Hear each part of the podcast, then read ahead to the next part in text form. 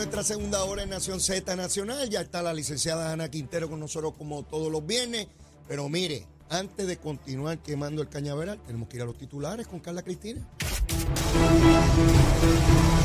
Buenos días, informando para Nación Z Nacional de los titulares. La Junta de Control Fiscal anunció ayer que extendió por 15 días más el acceso al fondo de emergencia para cubrir los gastos relacionados con el daño provocado por el huracán Fiona. De otra parte, el Departamento de la Vivienda y Desarrollo Urbano de Estados Unidos anunció la implementación de sus programas de asistencia federal por desastre para Puerto Rico, que incluye una moratoria automática de 90 días para las ejecuciones de las hipotecas aseguradas por la Administración Federal de Vivienda en los municipios incluidos en la declaración de desastre mayor, que son precisamente los 78 municipios. Por otro lado, el alcalde de San Juan, Miguel Romero, comunicó ayer la renuncia del vicealcalde de la ciudad capital, Alberto Escudero Morales, luego de que éste dimitiera a su cargo, según dijo, por razones estrictamente personales, el primer ejecutivo municipal anunció que el nuevo administrador de San Juan será el licenciado Israel Alicia Luciano. Y en temas internacionales, una filtración de documentos oficiales recogida por la organización Amnistía Internacional reveló que el ejército de Irán dio órdenes de reprimir sin piedad las protestas nacionales contra la muerte de la joven Masha Amini, que detonó una ola de manifestaciones que ha provocado 52 muertes en el país. Para Nación Z Nacional les informó Carla Cristina. Les espero mi próxima intervención aquí en Z93. Estás con Nación Z Nacional por el Habla Música y Z93. Y estamos de regreso, mis amigos, aquí en Nación Z Nacional. Voy a darle la bienvenida de inmediato a la licenciada Ana Quintero. Saludos, Ana. Saludos a ti y a todos los radioescuchas. ¿Cómo andan las cosas? Todo bien, gracias a Dios. Qué bueno, me alegro mucho. Quiero poner en pantalla una foto satelital donde se puede apreciar la isla de Cuba, la isla de la Española, que constituye a la República Dominicana y Haití, y la isla de Puerto Rico con Vieques y Culebra. ¿Por qué me tomo el tiempo de presentar en pantalla esta foto? Porque esta foto se toma en la noche, en la oscuridad. Miren cómo se proyecta Puerto Rico totalmente iluminado. Miren cómo se proyecta la República Dominicana, básicamente con energía eléctrica en su lado sur, donde se encuentra la capital, Santo Domingo, y un espacio en la zona norte, zona hotelera. Y en Cuba podemos ver en, en, la, en La Habana, en la capital, en el extremo eh, oeste de la isla, y un poco, muy pequeño en Santiago, en el extremo este de la isla. Eh, esto ejemplifica cuán iluminado está Puerto Rico en medio de todo esto. Para ser justo con la comparación, el nivel de electrificación y de iluminación nocturna en Puerto Rico supera por mucho, por mucho, a la República Dominicana y a Cuba. Eh, pero aún así, es importante ver cómo estamos en términos de energía. Traigo esta foto porque aquí hay gente que yo, intento comprenderlos, ¿ah? pero me da trabajo, quizás, bueno, quizás no, probablemente mi capacidad no es mucha. ¿Cómo entender que alguien piense que es mejor estar con el sistema energético cubano al de Puerto Rico?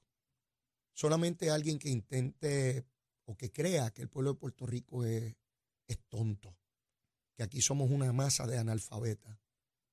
Mire, ese sistema colapsó hace rato. Y yo te quiero preguntar, Ana, eh, porque yo sé que tú tienes un hermano que vive en la Florida, que está allá, eh, que, ¿verdad? Como todos los que estaban allá tenían que estar preocupados con la cercanía de, del huracán Ian. Y tú estás acá. Hermano está allá y tú estás acá. Y tienen los dos la posibilidad de comparar cómo van los asuntos de recuperación y de atención y del evento.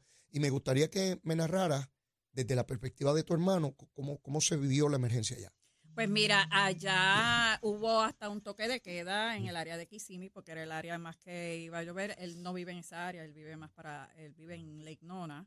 Este, allá todo el mundo se cerró, todo el mundo en sus casas ese día.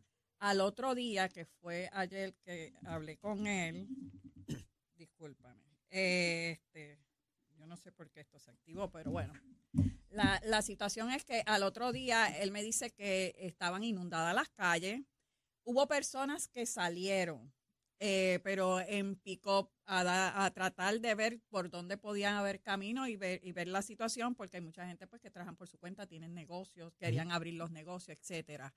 Eh, pero la mayoría estaban en sus casas. Ya en el día de hoy, ya la gente se está moviendo. ¿Ok? Leo. Ya allí se está moviendo, eh, viendo los daños, si alguno hubo en algunas áreas, hubo mucho daño en muchas áreas. Pero sépase que allá hay construcción que son en madera, que mucha gente no le daban cuidado, porque no se crean que aquí allá el no, lo que pasa es que el gobierno ya estaba preparado, ya pasaban este la ya hoy estaban en limpieza, etcétera, etcétera. Sea, allá hay un plan de emergencia eh, que se active inmediatamente. Todo el mundo sabe lo que tiene que hacer, no, no tienes que dar instrucciones. ¿Perdió energía eléctrica o no? No, no la perdió. No. Ellos no perdieron. Acuérdate que la topografía allá es distinta acá Claro, y es lo que claro. la gente no entiende. Porque allá es tan rápido y porque allá las compañías de electricidad pueden trabajar más rápido. Porque todo es plano, Ujú, Leo, ujú. todo es plano. Aquí no. Allá no permiten eh, construcciones informales. Allá ven una, instrucción, eh, una construcción informal, va una persona de lo que sea, como aquí la oficina de permiso, y le dice, usted no puede hacer eso ahí, deme sus papeles, ¿no? Pues, tiene cinco días para tumbarla. Si no la tumba, si no hace esto como los planos que es, nosotros la vamos a tumbar. Es tan sencillo como eso. ¿Qué hacen la gente para poder subsistir? Porque allá las rentas son muy altas. Pues, ¿qué hacen? Pues se van a estas ciudades, eh, como te estaba comentando antes de comenzar, eh, donde viven en vagones. Ciudades de, eh, como Hain City, que te estaba informando, donde son vagones, la gente vive en vagones allá, pagando una renta de mil dólares. ¿sabes? Tampoco es barato. Claro. Y es así, allí se le fue la luz, allí ¿por qué? Porque la luz es un cordón dentro de esa urbanización de vagones, el vagón es frágil y ahí sí hubo pérdidas y hubo situaciones de falta de luz, pudo haber habido falta de agua, etcétera. Los que están viviendo en buenas urbanizaciones, vamos a decir la verdad, eh, bien formados, pues no tuvieron esos problemas. Sí hubo la cuestión de inundación y ustedes saben y todos eh, los que han ido a Florida saben, o sea, es que allá usualmente esa zona es inundable y por eso tú ves los famosos Eh, lagos eh, de eh, retención. En su de propia agua, naturaleza, no tiene que ver con huracanes. No, no, tú sabes que Son son, zonas de lagos, esos son pantano. pantanos, porque cada vez que haces una urbanización tú ves el megalago Exacto. y vas al otro y ves otro megalago. Y es por eso, es para la cuestión del agua. Obviamente todo eso se deportó. A mí me dio gracia porque él, él salió en bicicleta y me dice, acabo de ver un catfish por la calle. Sí, sí, sí. Pero es por los lagos, realmente. Pero la construcción, fíjate, para evitar eso, tienen los lagos. Y aún así, obviamente la lluvia fue muy fuerte y entonces se inundaron las calles. Pude ver a través de los medios de comunicación nacionales eh, cómo cubrían todo el evento. Eh, la política está en todas partes. Ah, sí. Eh, vi preguntas que le hacían al, al gobernador Ron DeSantis, tratando de ubicarlo como que no había hecho nada o no se había preparado. Y vi la manera en que el gobernador le respondió al periodista. Y aquí hay periodistas que se quejan de que, ¿verdad? Que hay que tratarlos y uno no puede Sí. contestar tal cosa porque ofende al periodista y, ay, Dios mío, y, que, No, y, y estoy ofendido y es que me han maltratado y es una cosa, bueno, una doncella, no se puede tocar a nadie porque todo el mundo está ofendido y todo el mundo está sensitivo. Eh, y Ron DeSantis le respondió, porque otra vez, eh, eh, la carga política de medios de comunicación siempre va a estar presente de quién quiere hacer daño y quién no, pero sí pude ver cientos, cientos de vehículos para la reconstrucción, particularmente los camiones estos gigantescos de, de- Sí. de- de energía eléctrica con sus canastos, eh, pero cientos y cientos y cientos de vehículos ya listos para entrar en acción con más de 40 mil obreros listos para entrar, 40 mil. Eso es una logística que para nosotros es mucho más compleja porque cómo tú vas a traer 40 mil seres humanos y cientos y cientos y cientos de vehículos a Puerto Rico antes de que llegue el evento, ¿verdad? Eso es correcto. Allá es mucho más fácil porque los traes de las Carolinas, los traes de Texas, los traes de Luisiana, los traes de- y vienen por carretera, por autopista guiando. Eso es y cuando la acaba se van por la misma autopista. Aquí no Ahí es- hay que montarlos o en un barco o en montones de aviones para traerlos ¿Y aquí. tú sabes cuánto cuesta eso? Una barbaridad, una barbaridad. Eh, eh, eh, es, es- incosteable. pero para lo- para lo que van a pagar aquí, yo hacer ese movimiento, ponte el mismo Luma que tiene sus matrices Ajá. de- en Estados Unidos, hacer ese movimiento, no hay quien lo pague. a menos que sea el no- gobierno federal. Y aún así, FEMA. ellos entienden que eso es muy costoso. Exacto. Que resuelvan con lo que tienen ahí. Exacto. Porque el gasto es, es inmenso. Y si no estuviera el gobierno federal, ¿con qué lo costeábamos? Pues con plátano. Sí, ¿con, qué- con qué, con qué, con, con Después qué lo que te tengo que costeamos? contestar Sí, porque, porque- que, sí, con porque es que- plátano, porque es que no tenemos más nada porque- y se fueron eh, la tormenta. Por, e- por eso es que es tan importante que en medio de esta crisis nosotros pongamos en perspectiva cómo nos preparamos, cómo nos preventivamente para afrontar calamidades y cómo vamos a costearlo, porque en el papel, Ana, tú has estado en el gobierno, en el papel podemos sé. poner un montón de cosas que hay que hacer, pero sí. ¿con qué dinero lo pagamos? Eso es correcto. Y además, ponte que, vamos a decir, Luma, que es la que está manejando ahora energía eléctrica, eh, compre 500, 600 camiones. ¿Para qué? Si no los va a usar después. O sea, para un, un, un reto, ¿verdad? Que, que fue ahora el huracán Fiona. Puede ser que el año que viene no haya, puede ser que pasen cinco años y no haya un huracán y que hago con esto- esos camiones. O sea, ¿qué costo efectivo yo como compañía? O sea, porque Ese- tenemos que Esa es ponernos buena, así. esa es buena, Ana, ¿qué esa es a buena. En la emergencia necesitamos 400 camiones más. Atendimos la emergencia porque compramos los camiones. ¿Y luego qué hacemos con los camiones? Pues porque, por ejemplo, de María ahora pasaron cinco años sin huracán. Y podrían Exacto. pasar 10 o 15. Como lo mismo puede venir otro el año que viene. Pero es impredecible. No hay manera de Así anticiparlo. es. Así que uno se prepara para lo previsible. Porque nosotros no nos preparamos para un terremoto gigantesco todos los días. Porque eso es po- poco probable. Puede suceder, pero es poco probable. Así que, otra vez, la perspectiva del gobierno federal. Y se supone que el presidente llegue el lunes aquí. Y yo decía, Ana, que siempre es importante la visita del presidente, sea demócrata o republicano. Claro. Pone a Puerto Rico, a los ciudadanos americanos en Puerto Rico en el mapa. Eso es Y no viene por cualquier cosa. Viene porque tenemos un desastre. Y por tanto, cobra conciencia el Congreso, cobra conciencia los gobernadores en, en los estados, cobra conciencia la ciudadanía de los Estados Unidos, de Puerto Rico, de que somos ciudadanos americanos, de que tenemos una urgencia y que no tenemos todos Nos los ponen recursos. en el mapa. Exactamente. Nos ponen en el mapa. O sea, en el mapa de muchos norteamericanos, ¿verdad? De muchos estadounidenses, Puerto Rico, esa es como una isla para veranear. Exacto. Tú sabes, es como decir eh, una islita y cacos o algo sí, así para veranear. O sea, ese es el concepto de Puerto Rico de muchos de ellos. Al venir el presidente, tú le das otro rango a la visión de lo que es Puerto Rico y lo que significa Puerto Rico para ellos, porque no es que nosotros, no, ellos, Puerto Rico le da mucho también a Estados Unidos, nosotros recibimos, pero también significaba mucho para, para Estados Unidos. Y eso es lo que hay que poner de perspectiva para que sigan apoyando pues, pues el ideal pues, de la estadidad en muchos casos, ¿verdad? Eh, con relación a esto. Mira, que tenemos que tú acabas de decir algo que yo sé que hay personas que dicen, ah, nos compara con ICA, con la licenciada. Pues, pues mire, vamos a hablar en plata. Pero la mentalidad es así. Bueno, pero, pero cuando nosotros hablamos de Islas Vírgenes, eso son Sí, una sí. islita. Nosotros, los puertorriqueños, Ah, sí, sí, nosotros sí. aquí. Vieques, que cuando nosotros hablamos de Vieques y Culebra, son una islita. Nos dicen que son municipios de Puerto Rico. No, no, que la, la islita de Culebra y los de Culebra y los de Vieques dicen los de la isla grande. Porque los- esos aquellos se creen más que nosotros porque viven en una isla más grande. Pues imagínese a alguien que viva en Kansas, en Dakota del Norte, Que tiene la mitad del estado fincas y fincas y, fincas. finca, y que vive en un continente gigantesco que empieza en el Atlántico y acaba en el Pacífico. Correcto. Y que le hablan de Puerto Rico, de una islita de 100 por 35. Y yo sé que aquí pueden haber algunos puertorriqueños que digan, ay, me están lacerando mi sentido patriota. Mire, hay que poner en perspectiva. Sí. Yo no estoy diciendo que somos más chiquitos como seres humanos ni, ni nuestra capacidad. No, no, Estamos hablando es. geográficamente. Geográficamente esa es nuestra realidad. Sí. Y nosotros no podemos estar con fantasmeo Eso es y, pensando en cosas que, que- que como territorio no somos. Y eso no desmerece nuestra es capacidad y nuestra voluntad. Así mismo. Allí hay una jíbara en el Tribunal Supremo de los Estados Unidos que es puertorriqueña. Sí. Sonia Sotomayor es una jíbara Sí. del Bronx, Del Bronx. Puertorra. Sí. Sí, esa jíbara está allá. Eso era en nuestra época, decían Jíbara, ahora le dicen una yal.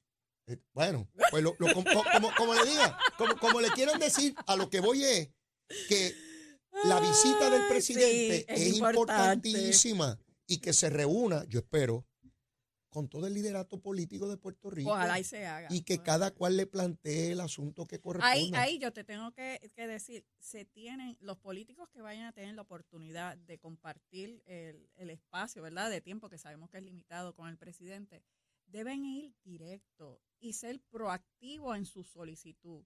no es ay bendito, el ay bendito, no, mira, nosotros entendemos que si ustedes me dan tantos fondos para esto, yo puedo hacer tal cosa y puedo resolver esto. Oye, son cinco minutos de gloria que van a tener. El, presidente no va a estar tres días y dos noches y tú puedes verlo a cada rato. O sea, él se baja de un avión a duras penas hasta hora y media o dos horas. O sea, a, comer, a comer bacalao en piñones. Sí, sí, sí, sí. Sí, la realidad. Sí, hay, este, gente que dice, no, porque es, una visita, porque es una escala. Pues, mire, no importa si es una escala o es una centella, va a estar aquí en medio de la emergencia. Pero deben llevar ideas y decirle, y mire, ¿a quién es el que le tengo que enviar esto para darle seguimiento? O sea, hay que ser proactivo. Y sobre todo FEMA. La, la, la petición a FEMA. Cristian Sobrino decía aquí hace dos semanas, Mire, muy bien que, venga la jefa de FEMA y que visite las áreas. Fantástico. Pero lo principal que ella debe hacer es decirle a su personal la urgencia del trámite de las peticiones que se realizan. Y eso está en la jurisdicción de ella. Por lo tanto, al presidente hay que ponerlo en ese mismo grado de urgencia. su dependencia, FEMA. Mire, presidente, tenemos esta situación. Eh, mira lo que se hizo con el tanquero este que tenía diésel. Había que pedir una dispensa para que pudiese atracar. Pues el gobernador de Puerto Rico la hizo y se otorgó la dispensa. ¿Habrán otros mecanismos para flexibilizar los trámites de FEMA? Yo no lo sé, pero a lo mejor los hay. Pero es que fíjate, ahora mismo, a diferencia de María, las personas para recibir ayuda por, los famosos toldos azules y ah. este tipo de cosas tenían que tener un documento que, que fuera acreditativo de que ellos eran de esa propiedad, ya sea por alquiler, ya sea por herencia, ya sea porque la compró. Y eso dificultó a mucha gente que por eso todavía los tienes con todos los azules para tener ayuda. Esta vez escuché de que van a eliminar ese requisito y que la gente pues tendrán que llevar otro tipo de documento, pero ese es el detalle. Aquí, aquí en términos generales, hay mucha gente que no guardan documentos o no le dan la importancia que le tiene que dar y cuando nos vemos en esta situación es que entonces dice, ah, pero a mí nadie me había dicho que yo tenía que tener. O la propiedad es ilegal. Sí, Eso es un problema que tenemos aquí, no lo queremos discutir. Yo, yo sigo viendo. Es verdad. Sigo viendo a los medios de comunicación en comunidades. Vi ayer una en Ponce que dice que, bueno, la señora que habla, o, o varios, dicen, no, ya yo estoy acostumbrada a esto, pues siempre el río se sale y siempre me, liquida todo. Entonces, la alternativa es canalizar el río. Y yo digo, venga acá, vamos, vamos a hacer lo siguiente. Las sociedades y los gobiernos tienen que entrar en etapas de razonabilidad. Es evidente que si el río se mete ahí todos los años, es evidente que las construcciones no están conforme a derecho porque no se podía pedir permiso en un área donde el río se sale, ¿verdad? Pues Ana, ¿Qué es lo más costo eficiente? Canalizar un río que cuesta millones y millones de dólares. Un río. O reubicarte. O reubicar la familia. Exacto. Pero si te pones a reubicar la familia, van a salir le estás quitando el concepto de comunidad, eso es una cuestión de, de familia. De clase, porque los ricos que viven en Dorado, eso los deja ahí, nos están gentrificando, nos están comprando la paz. No salvarle la vida a esos ciudadanos por la reubicación. No, es que esa comunidad lleva ahí desde 1872 y ahí vivió el bisabuelo. Pues ¿sabes qué? Vivieron en una zona inundable donde su vida se arriesga. Bueno, personal del municipio de Ponce, en el reportaje que vi, los propios empleados por poco se ahogan con el golpe de agua, tuvieron que refugiarse en un segundo piso de una propiedad. Entonces, ¿cuándo vamos a tener la discusión de que hay gente que construyó ilegalmente? Está ilegal.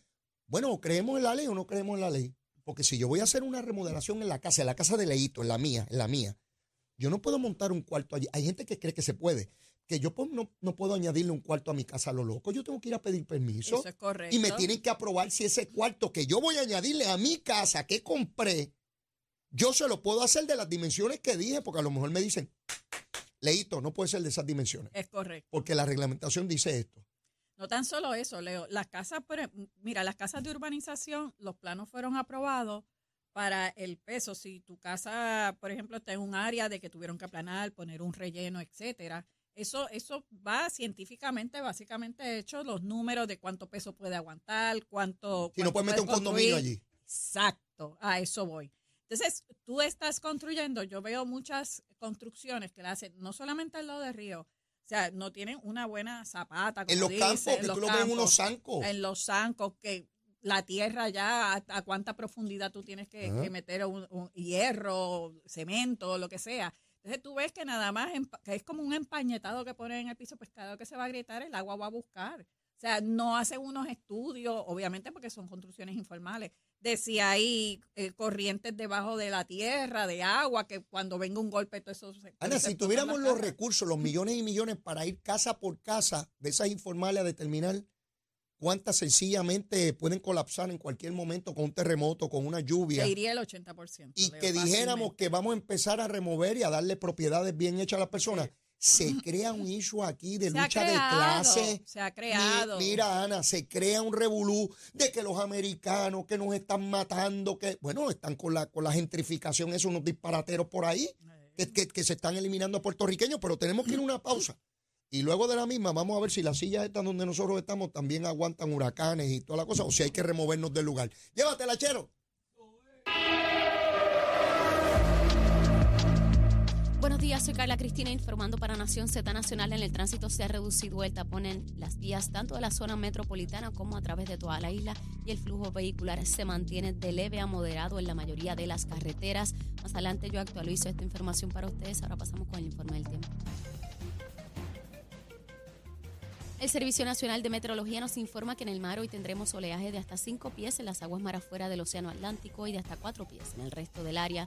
Los vientos estarán mayormente del sureste entre 10 y 15 nudos. Además, continúa vigente el riesgo moderado de corrientes marinas para las playas del norte y este de la isla, incluyendo la isla municipio de Culebra y se espera que tengamos tronadas dispersas sobre las aguas durante los próximos días. Más adelante les comparto el pronóstico del clima para Nación Z Nacional. Les informó Carla Cristina. Les espero mi próxima intervención aquí en Z90.